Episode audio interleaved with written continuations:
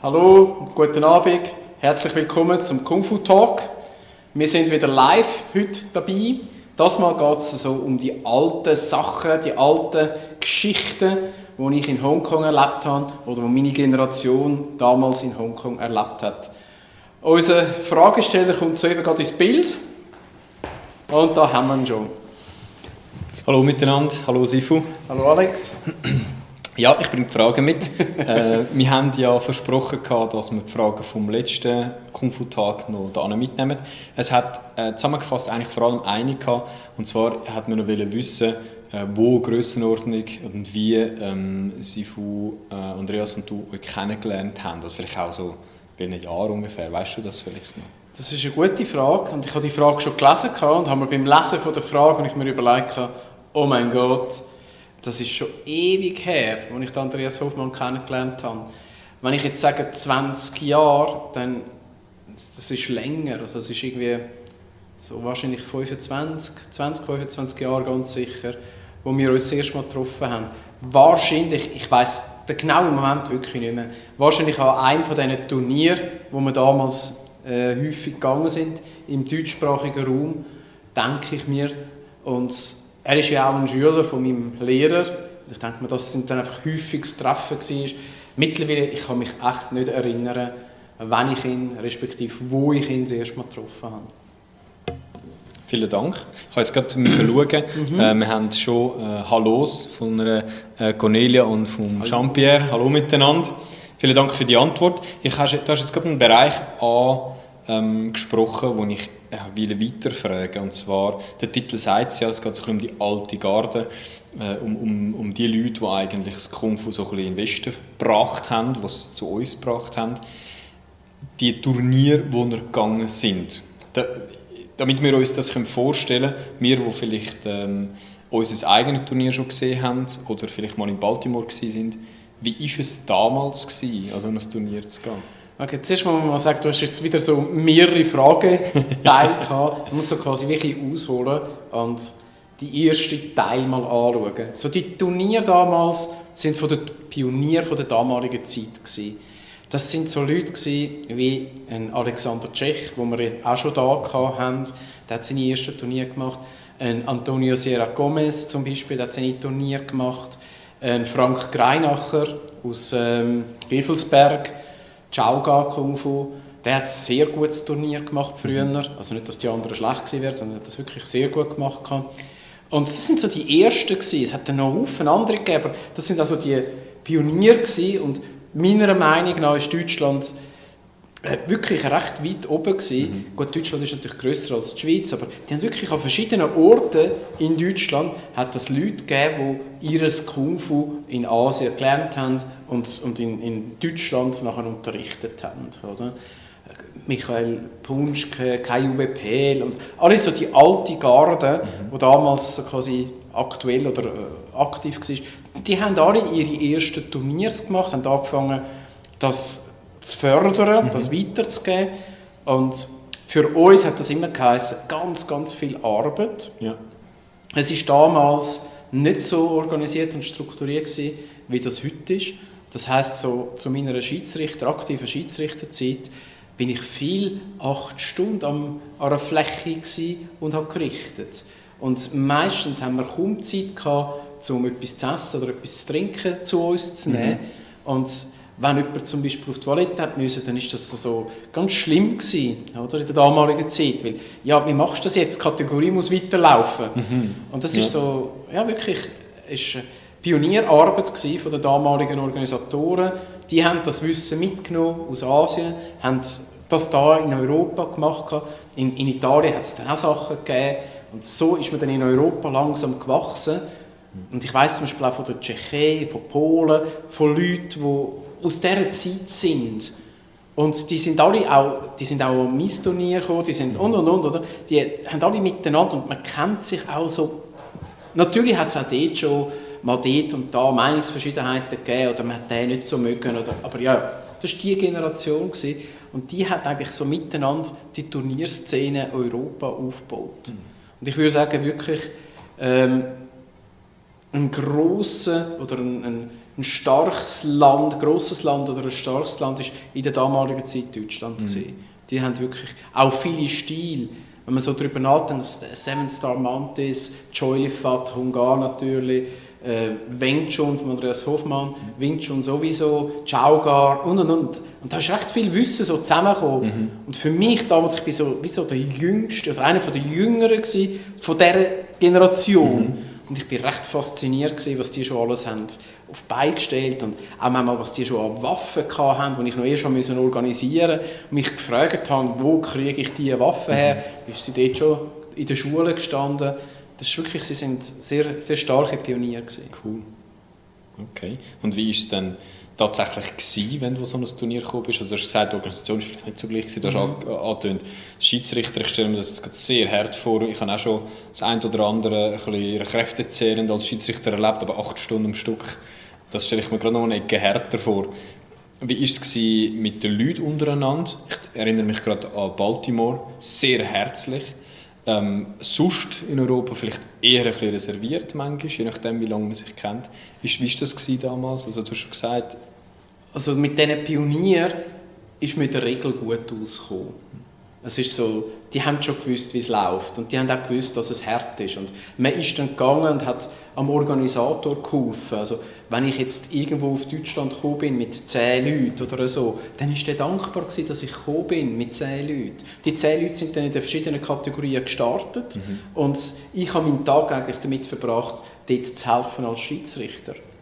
Und ja, was heißt funktioniert, nicht funktioniert? Man muss natürlich auch sehen, man hat noch nicht so viel Erfahrung gehabt. Also der Organisator nicht, ich natürlich auch nicht, mhm. oder? Und dann hat man manchmal nicht gewusst, ja, gehört das in diese Kategorie oder die, oder man hat auch Fachwissen, ist nicht immer gleich vorhanden gewesen, bei jedem äh, Schiedsrichter oder mhm. Teilnehmer, ja, Schiedsrichter, Coach, Teilnehmer, und dann natürlich von den Organisatoren her. Die einen haben viele Sachen noch nicht gewusst. Mhm. Und ich mag mich auch erinnern an, an Coaches-Meeting, also Schiedsrichter-Meeting und Coach-Meeting. Und ich mag mich erinnern, dass das manchmal enorm lange Gespräche sind, weil man zuerst alle Schiedsrichter hat müssen auf den Level bringen, mhm. dass man so quasi alle vom Gleichen redet. Und dann manchmal ist das nächste Meeting, das Coach-Meeting, ist dann auch so gewesen. Dann, dann hast du alle Coaches und dann hast du denen das Regelwerk müssen erklären und erklären, warum man es jetzt so macht. Mhm. Ja. Und dann vielleicht auch müssen sagen, ja, ich weiß, in Taiwan macht man es nicht so, ja. aber wir machen es jetzt aus dem und dem Grund so. Ja. Und vieles ist auch nicht anders gegangen. Wenn du einen Südstil hast und drei innere Stile in ihrer Kategorie, dann ist das extrem schwierig, um das zusammen zu werten. Mhm.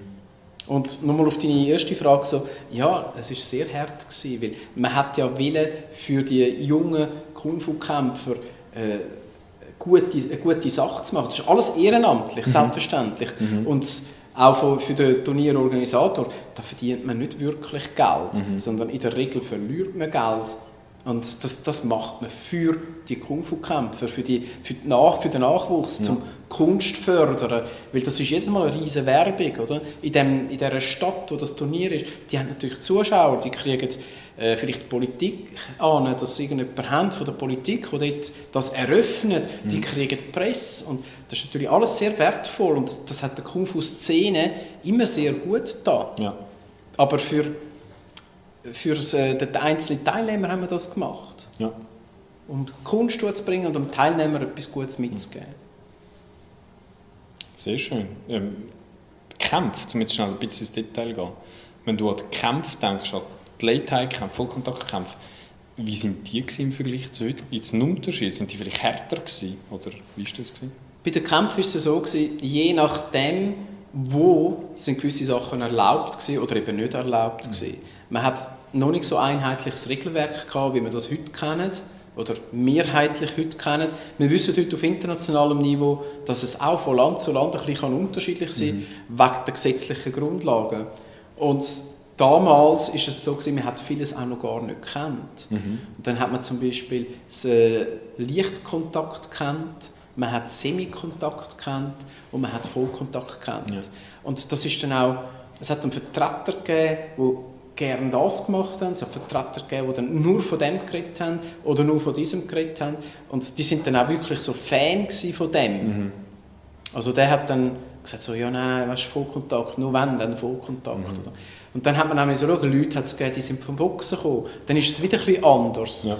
Und wir haben ja bis heute auch das Problem zum Beispiel mit dem Kopfschutz, wo ja eigentlich gar nicht gemacht ist für Vollkontakt. Mhm.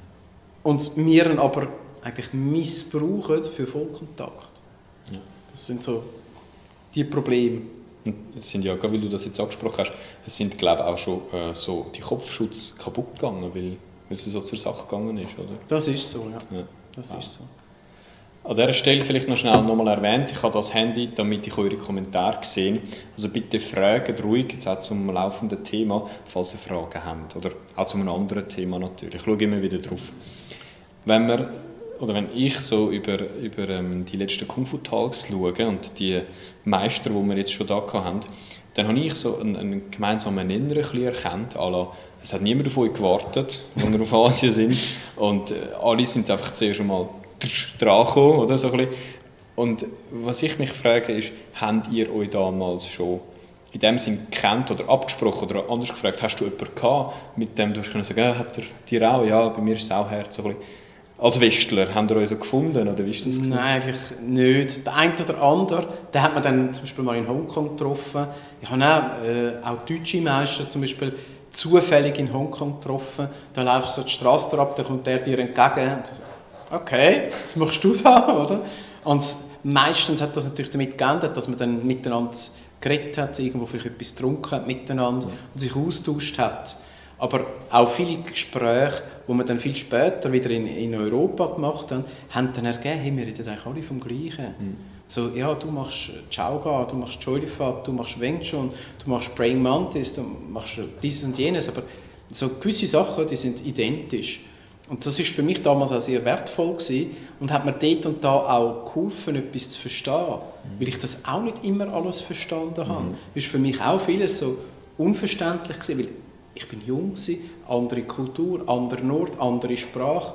So ist für mich schwierig gewesen. Mhm. Und dann ist es manchmal interessant gewesen, zu hören, was, was ein Alex Tschech erlebt hat oder was ein Frank Greinacher erlebt hat oder sonst mhm. irgendjemand erlebt hat und mir dann so wie auch bestätigt, so, ah, ah, das gehört dazu. Ah, das ist nicht nur bei meinem Meister mm. so. Aha, ah, das ist jetzt nicht eine Eigenheit, äh, wo, wo speziell Großmeister Chiu Chileng hat, sondern ah, das ist ein Teil von der Ausbildung. Und ah, das ist so zu verstehen. Okay. Also dort hat es einen Austausch gegeben. Okay. Aber über Jahre. Ja. Also nicht, man hat sich nicht äh, in einer Woche getroffen und ist alles gut gewesen. ja. Es hat Jahre gebraucht. Ja. Also. ja. Spannend. Wie war es gewesen, mit Kämpfen oder sich messen, also jetzt vielleicht auch über die Jahre nehme ich an, hat man sich dann in Europa oder sogar in Hongkong getroffen, auch zum mal probieren miteinander, zum herausfinden, wer besser ist? In, also so jetzt im Vergleich mit den deutschen Meistern habe ich das eigentlich nicht so erlebt. Ja. Dort war das selten der Fall. Gewesen. Ähm, ist vielleicht auch so gewesen, wenn wir uns gesehen haben, ist das in der Regel für ein Event gewesen. Mhm. Sprich irgendwie für Vorführung, fürs Turnier und, und, und. Und dann sind wir alle eigentlich äh, sehr beschäftigt gewesen. Also sprich, wenn ich an einem Alex Tschech bin helfen das Turnier, dann bin ich angereist, am Abend voran zum Beispiel, und dann hat man sich noch gesehen, aber dann ist es schon spät geworden, dann ist man geschlafen, morgen früh hat es angefangen und dann ist, ist man den ganzen Tag eingespannt gewesen, und am Abend hat man dann wieder müssen gehen, weil ja die Leute am nächsten Tag oder so haben wieder müssen arbeiten. Mhm. Und darum ist auch vieles, was wir gar nicht mitbekommen haben voneinander. Also zum Teil kenne ich die Leute 25 Jahre, aber es gibt einen Haufen Sachen, die ich nicht weiß, mhm. wo sie von mir auch nicht wissen. Weil man hat, meistens hat man den einen Abend vielleicht von der Anreise oder allenfalls den Turnierabend, wo man miteinander verbracht hat. Und in der Regel hat das so Meistertisch gegeben. Mhm. Man so, ist irgendwo gewesen, entweder in der Schule oder im chinesischen Restaurant oder so, hat es so einen Tisch gegeben, da sind die Meister gesessen. Mhm. Und dort hat man dann so Gespräche gehabt und dann hat man sich vielleicht austauscht. Vielleicht hat man dann an diesem Abend mehr geredet oder mehr zugelassen oder wie auch immer. Aber äh, so haben wir uns kennengelernt. Und da gibt es Sachen, die weiß ich natürlich nicht und die weiß auch jemand anderes von mir nicht. Mhm. Und trotzdem, ich denke jetzt zum Beispiel gerade an Frank Greinacher, habe ich viele Stunden mit ihm verbracht. Mhm mit ihm geredet und auch andere Meister, die dann an diesem Turnier waren, kennengelernt, die ich vielleicht noch nie gesehen habe, noch nie davon gehört habe, oder? So Gregor Reichenauer mhm. zum Beispiel, das, das, löst bei dir auch das Lächeln aus. Okay, ja. Wirklich ganz, ganz ein lieber Mensch, ein super Kung-Fu-Meister. Den habe ich auch so dann irgendwann mal kennengelernt. Und dann fängst du halt die Leute kennenlernen. Und das passiert dann an dem Abend vor dem Turnier oder vom Turnier selber. Mhm. Dann bist du schon wieder weg. Und das nächste Mal, wenn du dich wieder siehst, ist vielleicht ein paar Monate oder vielleicht ein Jahr oder zwei Jahre später. Mhm. Und so haben wir uns kennengelernt die letzten 25 Jahre. Okay. Also es ist sehr interessant und das gibt dann auch eine Freundschaft, die doch irgendwo sehr tief ist, weil mhm. man freut sich, einander wieder zu sehen, man freut sich miteinander jetzt wieder etwas Gutes für Kung-Fu-Szene zu machen, mhm. aber eigentlich ist es gleich nicht sehr tief, weil ja. man nicht sehr viel voneinander weiß. Ja. Aber die, die, gemeinsame Mission, das Kung-Fu miteinander verbindet natürlich. Ja, ja. Jetzt hast du gerade so ähm, ähm, den, eher den deutschen Teil beschrieben, sehr schön. Ähm, ich, ich, will ich nehm, annehmen, dass der Zuschauer das auch interessiert. Jetzt kommen wir nochmal darauf zurück auf, auf so ein bisschen Faustsachen. Ähm, wie war denn das? Gewesen? Ich meine, ich weiss, wir haben es schon gehört, in deiner Kung-Fu-Familie ist das sehr üblich gewesen, dass man sich, es probiert hat. Höre ich richtig raus, dass mit anderen Kung-Fu-Stilen oder mit anderen Meistern aus Europa eher nicht? Also dass man sich eher mal nicht gemessen hat, aus Respekt vielleicht? Oder? Ich glaube vor allem, wie ich es gesagt habe am Anfang, wegen der Zeit nicht. Ah, okay. Ich glaube nicht, dass da sonst Gründe gewesen wären, aber ähm, ich glaube, vielfach ist das einfach wie nicht machbar gewesen. Ah, okay. In Asien habe ich das relativ viel erlebt, in der gleichen Kung-Fu-Familie sowieso, in anderen Familien. Man hat halt gleich recht Austausch und, und die Kung-Fu-Welt in Hongkong, die ist nicht so super groß. Also ich kenne Meister von anderen Stilen, die kennen mich und man sieht sich zum Beispiel auf der Straße und sagt sich, oh, ihr redet miteinander. Und dann sagt er, ja, komm doch heute Abend, wir haben heute Abend das und das Training, komm doch vorbei. Und dann gehst du vorbei, ist dann vielleicht ein Respektbesuch, aber vielleicht ist es auch, man, man schaut dann vielleicht gleich noch irgendetwas Technisches an, mhm. weil die, die Kung-Fu-Meister, die sind dann so in der Generation von meinem Lehrer, die haben natürlich einiges an Wissen mhm. von diesem Stil, den ich ja nicht habe dann, mhm. also ich bin in meinem System und das ist schon auch interessant, aber auch Schüler von anderen äh, Kung-Fu-Schulen, wo man dann kennengelernt hat und mit denen abgemacht hat, entweder irgendwo in einem Park mal oder ähm, so die, die auf den Hochhäusern, das ist in Hongkong relativ üblich. Mhm. Habe ich dann auch später herausgefunden, ich habe nicht gewusst, dass das andere auch so erleben. Ja.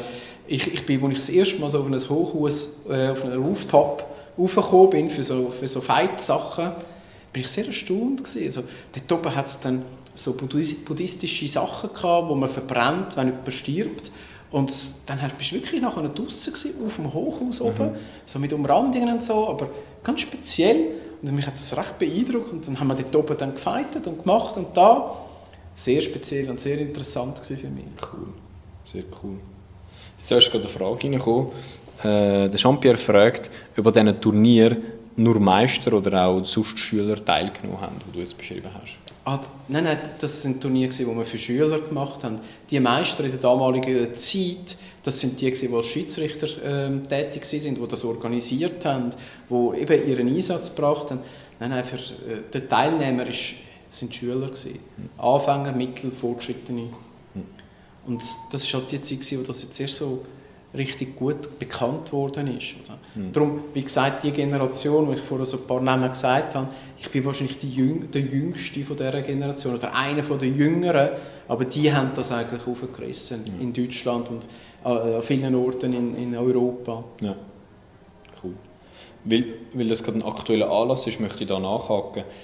Wo ist für dich die Grenze bei einem Turnier, wo man nicht mehr mitmacht? Oder beziehungsweise Weißt, sagst du, ein Meister sollte zum Beispiel nicht mehr an einem Turnier mitmachen oder gibt es schon einen Schülergrad, wo man nicht, nicht mehr mitmachen sollte? Wie siehst du das?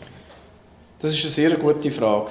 Und für mich, ich habe jahrelang an Turnieren mitgemacht, in den verschiedensten Kampfkunstarten. Ich habe Judo gemacht, Karate, ich habe Boxen und, und, und. Ich habe verschiedene Sachen gemacht und wo ich auch an Turnieren teilgenommen habe, wo ich auch sehr erfolgreich war.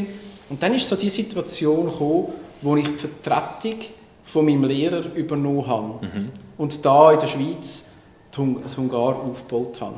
Und das war für mich gleichzeitig der Moment, gewesen, wo ich mich zurückgezogen habe von der Turnierszene ja. als Teilnehmer. Man hätte das auch anders können lösen da bin ich, bin ich hundertprozentig sicher. Mhm. Ich habe mich damals so entschieden. Ich mag mich erinnern, im 91 habe ich die Schweizermeisterschaft ähm, habe ich mitgemacht, mhm. die Schweizermeisterschaft von WACO und habe damals den Schweizer Meistertitel geholt. Ja.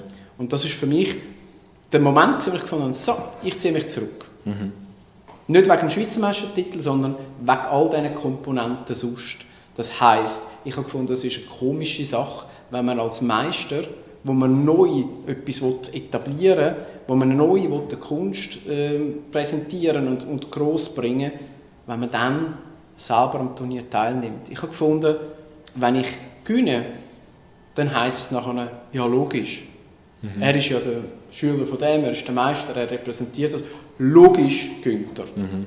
Und dann habe ich gefunden, eine Dummkehrung, wenn ich verliere, dann ist es wie, ja, so gut ist die Sache gar nicht. Mhm. Das war so mein Eindruck damals. Und darum habe ich damals dann entschieden, okay, ich ziehe mich aus der Turnierwelt als Wettkämpfer, ziehe ich mich zurück. Ja. Und ich habe mich dann mehr auf Schiedsrichterwesen konzentriert, mehr darauf konzentriert, meine Leute nachzunehmen, ja. schauen, dass die nachkommen, dass die ähm, können als, als Teilnehmer, als Wettkämpfer da gute Erfolge anbringen dass ich, dass ich als Lehrer kann als Schiedsrichter dort sein, als Coach dort sein, das sind dann mehr so meine Sachen gewesen. Ja, okay.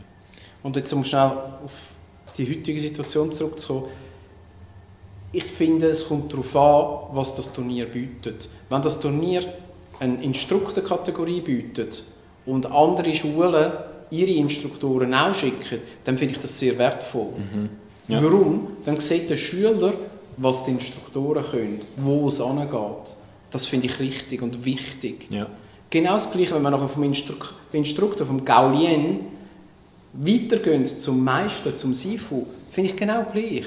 So, wenn es eine Sifu-Kategorie gibt, wo man kann teilnehmen kann, ja, machen. Vielleicht gibt es dann die Kategorie so, wenn ich es zum Beispiel äh, aus Turnier aus Asien kenne, mhm. wo es nur noch eine Performance ist wo es nicht mehr gewertet wird. Ja. Wo aber dann die verschiedenen Meister ihre Künste, ihr Können demonstrieren. Mhm. Das ist sehr wertvoll. Ja. Ich mag mich erinnern, der Sifo Frank Greinacher, Gevelsberg, der hat am Abend vom Turnier hat der Galas gemacht, Kampfkunst-Galas. Mhm. Und dann haben wir die, alle die Meister, die am Tag als Schiedsrichter und, und so da sind, die ihre Schüler geschickt haben, die haben wir dann nachher am Abend gesehen, die haben dort performt, die haben dort ihre Form, ihre Kunst gezeigt. Okay. Und das war wahnsinnig schön. Gewesen. Ja. Da hat Leute aus Singapur, Malaysia, Hongkong, sonst China und und und gehabt. Ja. Das war wirklich wertvoll. Gewesen. Und damit wir das heute nachmachen können und in diese Richtung gehen, braucht es natürlich, dass man Kategorien hat, die entsprechend sind und dass man eine Bühne hat, vielleicht am Abend oder so, mhm. wo die Meister etwas können zeigen können, oder die Grossmeister. Mhm. Das, ja, natürlich, das ist richtig. So wird es auch bekannt und wird auch geschätzt. Wenn der Schüler nur das als das Oberste sieht, dann ist es für ihn nicht sehr motivierend. Ja, mhm. verstehe, was du meinst, ja. Okay. Das heißt also, wenn es Sinn macht, auf jeden Fall gehen, oder? Super. Okay. Wenn wir jetzt das Thema ein bisschen wechseln, dann bin ich so bei dem Punkt, wo natürlich ähm, ich würde gerne wissen, was sind so ein bisschen die krassesten Erfahrungen als äh, Westler von dieser Generation damals, wo wir so gegen, den, gegen Asien gefahren sind. Also jetzt nicht nur du persönlich, sondern vielleicht auch etwas, was du gehört hast von anderen, wo es wirklich so, ja, wo du denkst, ups, okay, so läuft das da.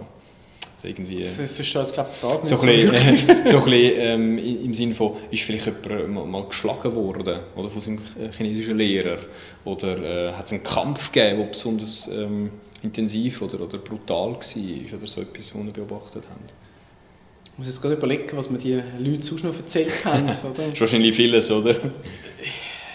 Ich glaube, geschlagen, so, man muss auch sehen, dass die Generation, auch von meinem Sifu, die sind anders ausgebildet worden. Ja.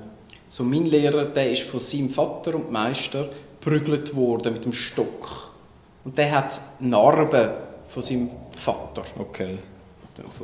Zu faul war zum Trainieren. Also hat mein Lehrer mir erzählt, das ist nicht eine Geschichte. Oder? Er hat selber gesagt, ja, ich bin als Bub manchmal zu faul gewesen, ich lieber spielen oder schwimmen oder so. Und ich musste Kung Fu machen.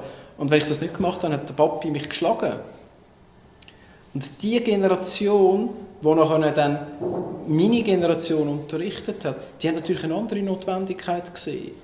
Mhm. Aber ich glaube, niemand ist wirklich geprügelt worden, so wie ich jetzt gerade erzählt habe, wie mein Lehrer geprügelt worden ist. Okay. Sondern es war mehr ein Herz anlangen So man hat bei meinem Lehrer zum Beispiel hat man nie daran zweifelt, dass seine Techniken funktionieren. Weil du hast es gespürt. Ja, er hat dich nicht verletzt. Das, ich glaube, das Schlimmste, was ich einmal hatte, ist eine aufgeschlagene Lippen oder irgend so etwas. Ja. Aber du hast, du hast gespürt die Bestimmtheit, die Schnelligkeit, die Kraft in dieser Technik hinein und du hast nicht daran zweifelt. Du hast gerade gemerkt, so, wow, nein, das willst du nicht nochmal. Ja. Und wir, Schüler jetzt unter Chichiling in, in Hongkong oder in Amerika, je nachdem wo, wir haben damals zu demjenigen gesagt, der nicht muss heben muss, wir haben gesagt, bis Herd hebt durch. Oder? Weil das war so unser Joke, gewesen, weil wir genau gewusst haben, der, der jetzt dort anhebt, ist ein Armer. Ja. Oder? Der, der kommt jetzt gerade eins über und das tut ordentlich. Nie, dass wirklich etwas passiert, aber halt ordentlich. Du hast eine verwünscht und hast dann gewusst, was Sache ist. Oder? Darum hast du dann auch nicht angezweifelt, dass das funktioniert. Mhm. Du hast es ja gespürt, du hast gespürt, hey, hat mir beinahe in den Arm gebrochen. Und das da habe ich auch richtig kassiert. Und die weiteren zwei, die er angetönt hat oder an, äh, ja, angezeigt hat, äh, hast du gewusst, ja, okay, wenn das auch noch kassiert hätte, dann, uh, ja. ouch. Das war so ein das Übliche. Gewesen. Das ist auch das, was ich so von den anderen mehrheitlich gehört habe. Aber die Art des Unterrichts war halt raucher. Gewesen. Ja. Also auch bei meinem Lehrer eben. Äh, ja. Das hat jetzt deine Generation, mindestens von mir, so eigentlich nicht erlebt. Mhm. Wir sind feiner, würde ich jetzt mal so behaupten. Mhm. Mhm. Ja, das wäre meine nächste Frage Also, wir haben heute nicht mehr äh, das der spezifische Spirit im Unterricht, so dass es ein bisschen grob wird. Also, weißt du nicht, sagst du, habe ich dich ich, Das ist eine Bestätigung, Nein, nein, hast du nicht, nein. Ähm, Wobei das mit dem Vorzeigen, das könnt ihr jetzt noch bestätigen, den Teil gibt es glaube ich noch. Das Wenn etwas vorgezeigt wird, dann äh, soll es ja, man will es ja spüren, also es soll ja richtig sein und das kann ja halt, das kann mal eine offene Lippe geben, also das ist schon, das ist heute noch so, ja. Okay, wenn die Generation, also eben äh, du und, und, und die äh, Deutschen in dem Sinn, hat sich eine andere gegeben? Ja, es hat noch Italiener, die haben ja, ja okay, natürlich ganz viele andere ja, gegeben. Ja, ja ähm, wenn die Generation etwas einfacher gehabt als die heutige, meine Generation zum Beispiel, wenn es etwas gibt, was wäre das, was denkst du? Wenn ihr etwas einfacher gehabt habt als wir? Gute Frage. Schwieriger würde auf Main Sinn kommen. das wäre die nächste Frage. Für mich sind die Leute einfach alle ein bisschen Kung Fu Maniacs. Ich meine das überhaupt nicht negativ. Wenn ich jetzt auch zum Beispiel an das Tai Chi von Jan Silbersdorf denke, was für mich ein gigantisches Tai Chi ist. Das ist alles die Generation. Gerhard Milbart, eben Frank Greiner, ich habe jetzt schon mehrmals gesagt. Und einfach alle diese Leute, dann der Pietro Osuc aus Polen zum Beispiel, also es ist eben nicht nur Deutschland. Mhm. Also, wenn ich alle an diese Leute denke, an diese Generation denke, das sind einfach ein bisschen Kung Fu Maniacs. Die sind ein bisschen verrückt, ein bisschen crazy für Kung Fu. Muss man vielleicht auch sein, dass man aus Europa auf Asien reist, retour führen, hindern, führen, hindern, da trainiert, dort wieder lernen, da trainiert, dort wieder lernen, das alles auf sich nimmt und dann in Asien auch sich das wirklich muss erarbeiten, dass man das darf lernen, dass man dann irgendwo einmal zu, zu, zum Kern von der Sache kommt, dass man da auf einen Level kommt, dass man das Zeug wirklich kann. Mhm. Ich glaube, da muss man ein bisschen crazy sein, ja. irgendwo durch. Und du fragst, was, was haben die leichter gehabt? Ich glaube, die haben es leichter gehabt, weil sie ein bisschen crazy sind. Oder Biss? Oder ja, die Leidenschaft. Ja. Ich glaube, die Leidenschaft ist ein gutes Wort dafür. Und halt nicht das One-Time, sondern das Wissen auch, das ist mein Lebensweg, das mache ich den Rest von meinem Leben. Mhm. Und wenn man an die heutige Zeit denkt, ich weiß es nicht, es ist glaube ich, schwierig, heute für einen 20-Jährigen zu sagen, genau, das mache ich den Rest von meinem Leben. Das ist extrem schwierig. Mhm. Und diese Generation hat den Vorteil gehabt, dass es die 20 Leute, ich habe es jetzt nicht durchgezählt, 20, 30 Leute, ja. die so crazy sind, so fanatisch sind, so viel Leidenschaft in sich spüren, wo vielleicht den Drang auch von innen, vom Herz her spüren, die Kunst oder die jeweilige Kunst wirklich zu erlernen.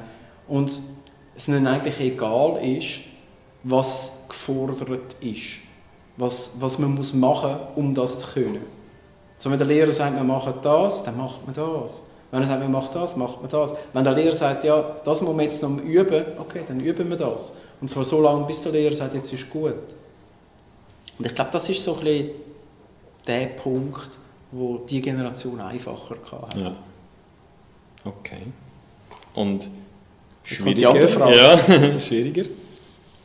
Das Kung Fu war nicht vor der Haustür. Das ist, glaube ich, der maßgebliche Unterschied. Das ist, glaube ich, auch das, was für mich oder für meine Generation schwierig ist zu verstehen, wenn dann ein Schüler sagt, ja, aber nein, ich kann am Abend nicht nur eine Stunde für den Unterricht fahren. Wo meine Generation so quasi sagt, ja, ich bin irgendwie zwölf Stunden geflogen für meinen Unterricht. Mhm. Man muss natürlich alles anschauen. Aber ja, das ist dann für uns manchmal schwierig zu verstehen, weil wir so fanatisch sind, um das Kung Fu wirklich zu lernen, das zu können. Und die Generation heute hat manchmal das nicht mehr so. Mhm. Jetzt bist du aber wieder bei der Leidenschaft. Also was, was ist schwierig schwieriger gewesen für euch? Also das mit dem Platz, ja, also wir, wir haben es einfach näher. Das, ihr habt es näher, ja. ihr habt es durch das einfacher, mhm. weil es ist da. So alle die Pioniere haben die Kunst nach Europa oder in den Westen gebracht. Mhm. Auch Amerika hat viele gute Leute. Viele sind entweder zuerst in Asien und haben, sind über auf Amerika. Es gibt viele gute Meister und Großmeister im Westen mittlerweile, ja. wo man super Kung Fu kann vor der Haustür lernen. Ja. Würdest du auch sagen, der Unterricht ist strukturierter grundsätzlich? Definitiv. Vor allem als Anfänger erkennt man manchmal die Struktur in einem Kung-Fu-System überhaupt nicht. Hm.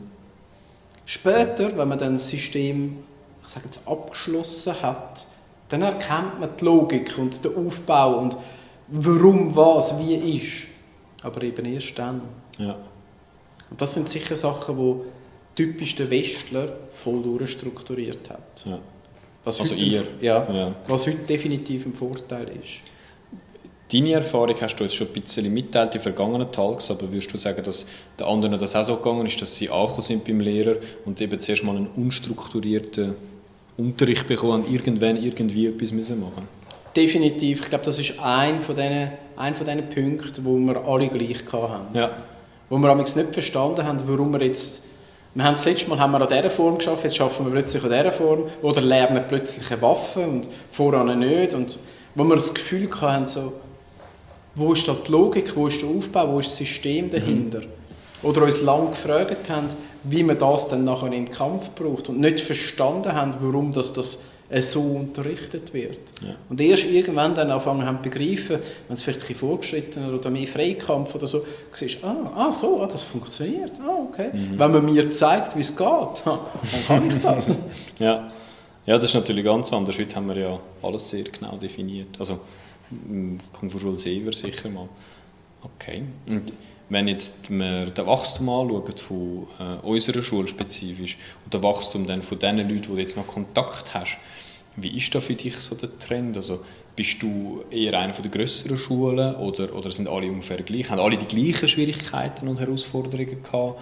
Oder würdest du sagen, dass jeder äh, ganz individuelle Challenges gehabt hat beim Aufziehen von seiner Schule? Dann da? Ich glaube, es haben ganz unterschiedliche Challenges stattgefunden. Okay. Es ist auch schwierig zu sagen, weil ich nicht weiß, wie groß denn ihre Schulen sind. Okay. Das wäre eben so ein Punkt. Oder? Ich treffe den zweimal im Jahr, einmal im Jahr. Ich weiß nicht, wie viele Schüler er hat. Ich weiß nicht, wie erfolgreich er ist. Ja. Der, der Meister, oder? Das weiß ich nicht, das kann ich auch nicht beurteilen. Ich sehe dann vielleicht irgendwann mal ein Turnier, dass er mit einer grossen Gruppe da ist. Und ja, vielleicht denke ich dann, dass er sehr erfolgreich muss sein Das muss aber ja gar nicht heißen. Vielleicht hat er einfach viele Leute können motivieren aber er hat gar nicht viel mehr. Mhm. Ich glaube, es gibt alles Mögliche. Ich glaube, es gibt Leute, die haben das sehr gut strukturiert und aufgebaut und systematisiert und sind heute riesig, haben große Breite. Ich glaube, es gibt auch so andere, dass Leute sagen, ja, ich habe meine wenigen Schüler und für mich ist das auch gut, das langt. glaube, es Ja. kommt auch ein bisschen darauf an, was derjenige will oder was sein Auftrag ist oder wo er sich sieht, was sein Auftrag ist. Mhm.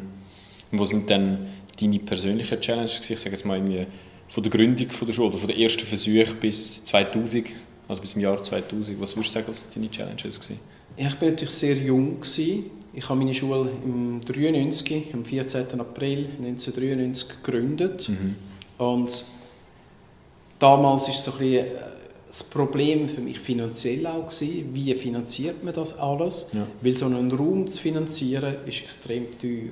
Wir brauchen, oder es wäre schön, wenn wir eine grössere Schule hätten, dass man Platz hat zum Unterricht zu geben, weil ja irgendwo durch die Leute nur am Abend können, reduziert sich dann da die Zeit, wo ich kann Unterricht geben kann, auf ein paar Stunden pro Tag. Und je mehr dass ich Platz habe, desto mehr kann ich natürlich unterrichten. Macht Sinn. Und gleichzeitig geht natürlich der Preis enorm auf, sodass eine Raummiete zum Beispiel in Zürich sofort ein paar tausend Franken kostet.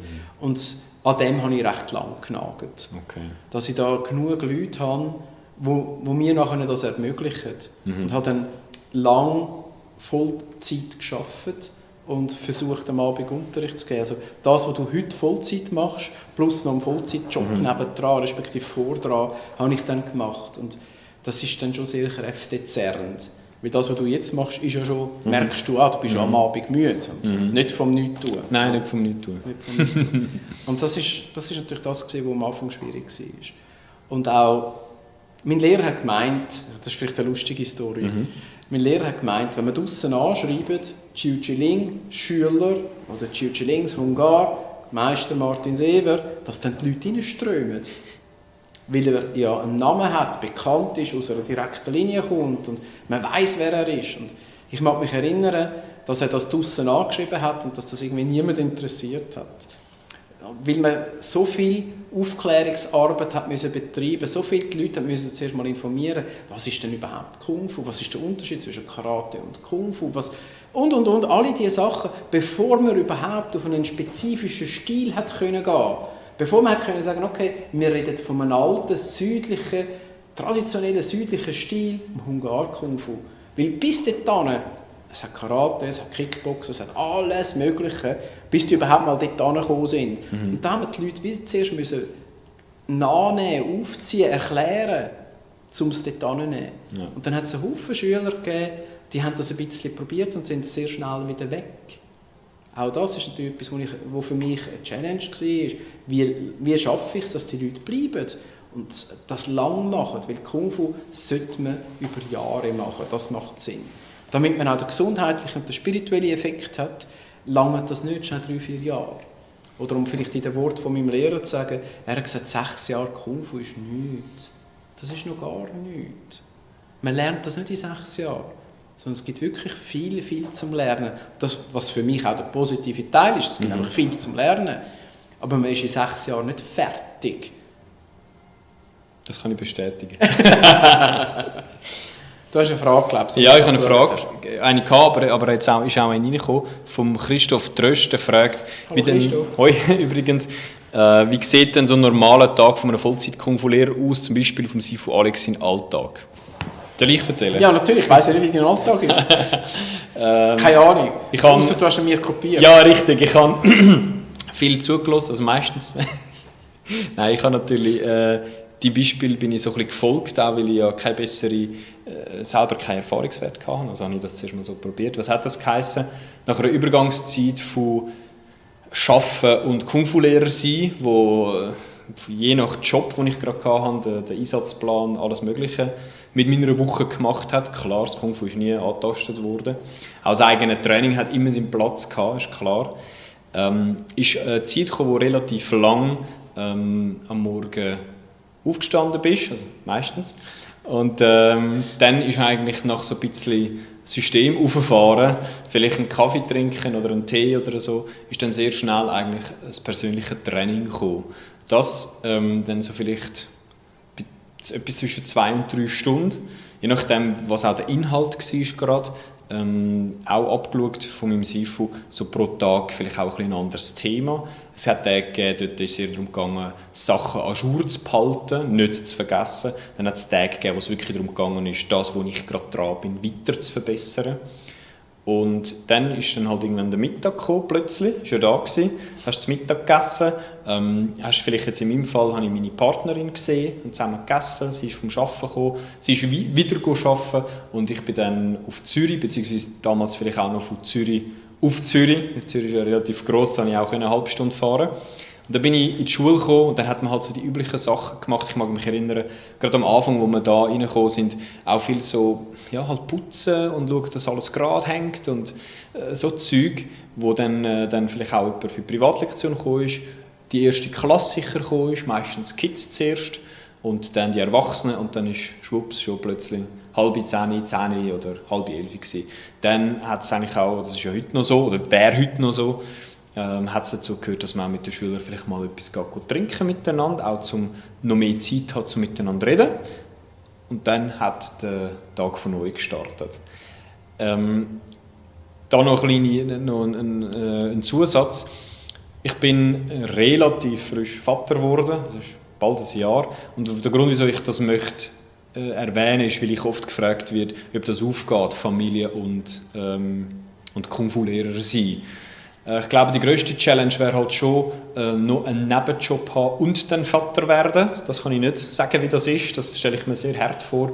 Ich kann auf jeden Fall sagen, dass Kung-Fu-Lehrer sein und Familie gründen, auf jeden Fall das geht. Man hat den ganz normalen Wahnsinn, würde ich sagen, wo das mit sich bringt. Und dann kommt es halt sehr fest auf die Organisation drauf an und damit auch auf den Partner. Also die zwei Sachen, die sind dann ganz, ganz wichtig, weil die entscheiden, ob man dann weiter regelmäßig kann trainieren und ob man dann äh, seine normalen, ich sage jetzt mal Arbeitszeiten kann einhalten, also auf der Abend dann da kann sein.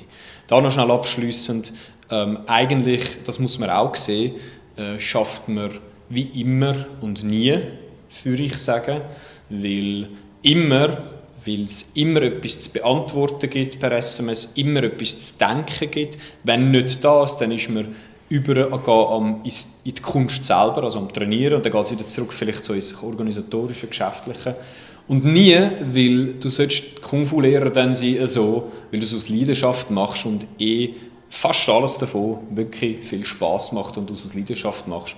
Und darum sage ich mich auch gerne, seit fünf Jahren arbeite ich eigentlich nicht mehr, weil seit fünf Jahren bin ich, oh, ungefähr fünf Jahre, bin ich Vollzeit Kung Fu Lehrer. Vielleicht auch noch mal so den Schwenk auf Europa. Es hat ganz viele Kung Fu Meister, die Familie haben. Also es ist das ist nicht eine neue Erfindung und Alex ist nicht der Erste. er, er meint damit gerne, dass er etwas erfunden hat. Oder?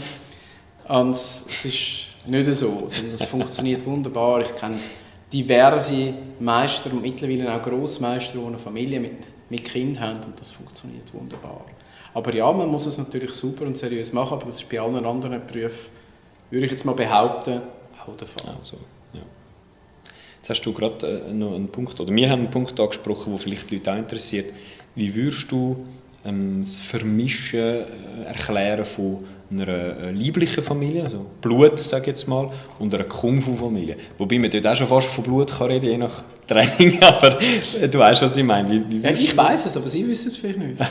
okay, soll ich schnell sagen, ja, was ich meine? Ja. Also was ich will, sagen ist, wenn man genug lang mit einem Kung-Fu-Brüder oder Kung-Fu-Schwester äh, zusammen auf dem Weg ist, dann hat man auch, wenn es richtig gelaufen ist, sehr oft äh, geübt miteinander und auch dort, äh, ob willentlich oder nicht, tauscht man Flüssigkeiten aus. Sprich viel Schweiß natürlich beim Kontakt, beim Kämpfen. Und hier und da natürlich auch mal einen Blutspritzer, weil ja, passiert dann halt. Aber gerade weil man so lange schon unterwegs ist miteinander, ist es umso mehr kein Thema und gehört dazu. Darum das Vermischen von der Blutfamilie, der Blutlinien und ja. Ja, ich kann es so sagen, wie ich es erlebt habe oder erlebe und wenn ich es auch zum Teil von anderen Meistern gehört habe, das gehört alles miteinander zusammen. Also bei meinem Meister, ich komme mit über, wenn etwas in seiner leiblichen Familie gerade ansteht. Ja, manchmal nicht gerade sehr zeitnah, je nachdem. Aber so üblicherweise habe ich mit meinem Lehrer einmal in der Woche, zweimal in der Woche Kontakt. Manchmal ist es einmal zwei Wochen nicht, dann aber dafür wieder fünfmal in der Woche, wo wir schreiben, telefonieren oder was auch immer. Und auch mit meinen Kung-Fu-Brüdern, es kommt ganz darauf an, wer es ist, mit den einen mehr, mit den anderen weniger, habe ich sehr viel Kontakt und ich komme natürlich dann auch einiges mit über. Und da in unserer Schule wo wir da sind, da ist es auch so, man hat mit den einen Schülern hat man sehr eine enge Verbindung, wo, wo vielleicht auch schon zehn Jahren da sind oder zehn, fünf Jahre oder so da sind, eine sehr eine enge Verbindung und die kennen dann auch irgendwann zum Beispiel meine Mutter und haben mit ihr auch Kontakt, oder? also meine leibliche Mutter, nicht meine Kung-Fu-Mutter. Und das vermischt sich eigentlich so ein bisschen. Und eine Kung-Fu-Schule ist dann auch so der Begegnungsort, wo das so alles passiert. Mhm. Ja, im Moment gerade nicht, aber wo das üblicherweise passiert. Oder? Da ist plötzlich äh, sein Vater da, der noch irgendetwas gebracht hat und dann äh, im nächsten Moment sitzen wir alle zusammen am Tisch und äh, trinken Tee oder, oder irgendetwas sonst. Oder?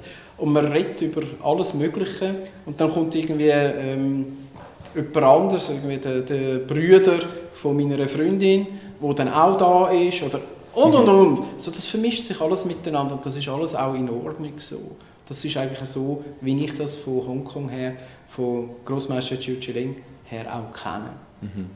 Und ich habe dann auch die Handynummer von der Schwester von seiner Frau zum mhm. Beispiel. Mhm. Weil das halt, ja, manchmal braucht man das und dann und und und. Oder? Ja. ja. Das, ich sehe gerade, also meine nächste Frage ist gerade bestätigt, die Asiaten kennen das auch schon so, dass der Sifu nicht der liebliche Vater ist und die sich aber trotzdem sehen und machen und tun und dass das eine Community ist. Ja. Das ist in der chinesischen Kultur ist das sehr etwas Wichtiges, so dass das Community-Denken man kennt zum Beispiel alle die mit, einem, mit dem gleichen Nachnamen, ist eine Community. Alle in der gleichen Firma ist eine Community. Alle die, die miteinander äh, den und den Sport machen, ist eine Community. Und so, sie haben das sehr stark, das Community-Denken. Und im Kung Fu natürlich auch. Mhm. Dort vielleicht sogar noch mal stärker als, als noch jemand anderes. Ähm, es hat seine Vorteile. Ich, ich sehe jetzt mehr Vorteile als Nachteile. Aber wir sind im Westen vielleicht mehr so ein bisschen, oder vielfach ein bisschen individuell unterwegs mhm. und haben so das Gefühl, so, ja, mich allein gegen den Rest der Welt. Und das ist im Kung Fu ja fast nicht möglich. Wie würde ich dann meine Kampffähigkeiten können erarbeiten, wenn niemand mit mir übt? Mhm. Also jetzt rein auch ganz sachlich, fachlich betrachtet, es geht ja gar nicht allein. Sondern ich muss irgendwann muss ich da mal Kontakt haben, dass ich mal probieren kann, wie, wie sich das anfühlt. Und ich muss auch mal merken, wie sich das anfühlt, wenn ich getroffen werde. Also ich brauche andere Menschen. Und so im Gesamten gesehen, wir sind halt soziale Wesen. Hm. Es tut uns gut, Kontakt zu haben mit anderen Menschen, uns auszutauschen. Und darum, ich glaube, es ist sehr richtig und sehr wichtig, das so zu machen. Ja. Da möchte ich kurz nachhaken. Ich kenne die Antwort zwar schon, aber die Zuschauer vielleicht nicht.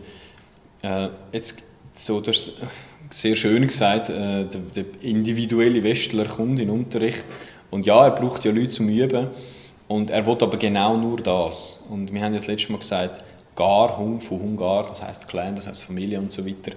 Man, man könnte jetzt denken, das, was du gesagt hast, das ist essentiell. Kann jemand trotzdem, ich sage jetzt mal, das alles meiden und beim Tee nicht dabei sein und nicht mit dir mal spazieren oder einen Kaffee nehmen, sondern nur halt das Technische holen. Ist das möglich? Genau so, wie du gesagt hast. Ja, genau das ist möglich. Er hat dann nur das Technische. Ah, okay. Er hat dann eben nur das Technische. Ja. Weil wie wird er zur Philosophie kommen? Wie? Mhm. Wie mhm. wird er spüren, wie das ist? Wir sind Menschen, wir müssen, wir müssen das auch wie ausprobieren, wir müssen das wie erfahren. Und wie machen wir das? Wir schauen einander an. Wie lernt dein Sohn? Er schaut ab, okay, ja. er studiert uns. Oder? Das ist so, wie geht der Monkey-Spruch da? Äh, welchen meinst du jetzt? Äh, fällt mir gar nicht ein. Der mit dem Essen? Nein, der macht es nach. Äh, ja, Wenn man ihn mal braucht. Ja, ja, genau. Das ist immer weg. Vielleicht halt, wie immer, oder? Ja. Also im Grundsatz, wir schauen ab und das Vorbild ist wichtiger als das, was wir ihm erzählen. Also sein Sohn schaut ihm mehr ab, als dass er lust, was er ihm sagt. Definitiv. und das ist im Kung Fu auch so. Darum sind all diese Sachen natürlich wichtig. Und auch nicht, es geht nicht um heute, es geht auch nicht um morgen, es geht um Zeit. Irgendwann verbringst du Zeit 10 Jahre, 20 Jahre, 30 Jahre. Und das wächst alles zusammen. Und das ist doch, sind wir doch ehrlich, ist doch wunderschön. Ich bin jetzt mit meinem Lehrer über 30 Jahre.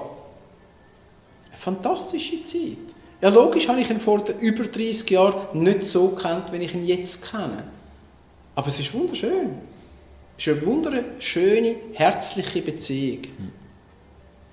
Wir haben schon so viel miteinander erlebt und durchlebt und und und und. Das verbindet extrem. Ich will das auf keinen Fall missen.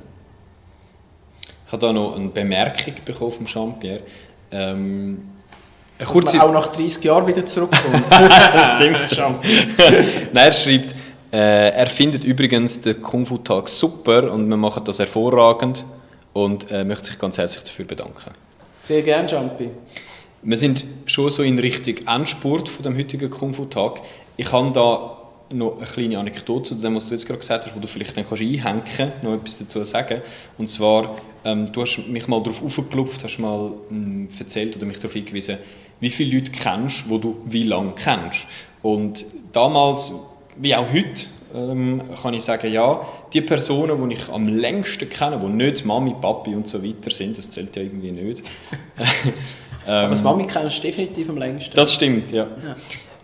Das, da bin ich immer so maximal bei 10 Jahren gewesen. Und das, äh, das ist nicht dann irgendwie zack auseinandergegangen, so, sondern irgendwann so spätestens nach 10 Jahren hat man sich auseinandergelebt, weil einfach nicht mehr die gleichen Interessen und so weiter. Und das ist das Maximum, das ich auch vorweisen kann, das ich auch heute noch vorweisen kann, außer ich rede von Kung-Fu-Leuten. Äh, also von Leuten, die mit mir unterwegs sind, natürlich mit dir sind von ungefähr 1 oder 22 Jahren ähm, fast gleich viel mit meinen Kung-Fu-Geschwistern. Und das finde ich, darum äh, da einhängen zu dem, was du gesagt hast, das finde ich etwas, wo eine, eine sehr tiefe Sicherheit gibt. Weil wenn man eben 20 Jahre lang, nicht 5, nicht 3, wenn man 20 Jahre lang mit den gleichen Menschen unterwegs ist, ob jetzt Kung-Fu-Brüder oder der eigene Sifu, dann hat man auch nicht nur seine eigenen Schwankungen und Phasen erlebt, sondern auch die von den anderen, hat sich immer können austauschen dabei, hat immer können mit den Problemen aufeinander zugehen und das gibt so ein dickes Band, das äh, kann ich sonst nirgends finden. Es ist so, ich stelle es mir vor, so anfühlen tut sich wie so eine Gruppe von Kriegern, die schon jeden Krieg gesehen hat, so ein so, wo, wo sich gegenseitig auch schon in den schlimmsten Situationen erlebt hat, was natürlich extrem stark macht. So fühlt sich das für mich an. Ja, was kann ich da dazu noch sagen? er hat schon alles, Habe ich schon alles gesagt? Wunderschön. Ja, das ist so. Das finde ich auch so. Und natürlich ist es so, der eine macht man besser, der andere macht man weniger. Das ist alles das ist menschlich. Und einmal zieht es einem mehr in die Richtung, dann mal ein bisschen auf die, dann hat man es mit dem gerade super gut. Das ist alles gut, das ist alles normal, das gehört dazu, das ist so. Das darf auch so sein.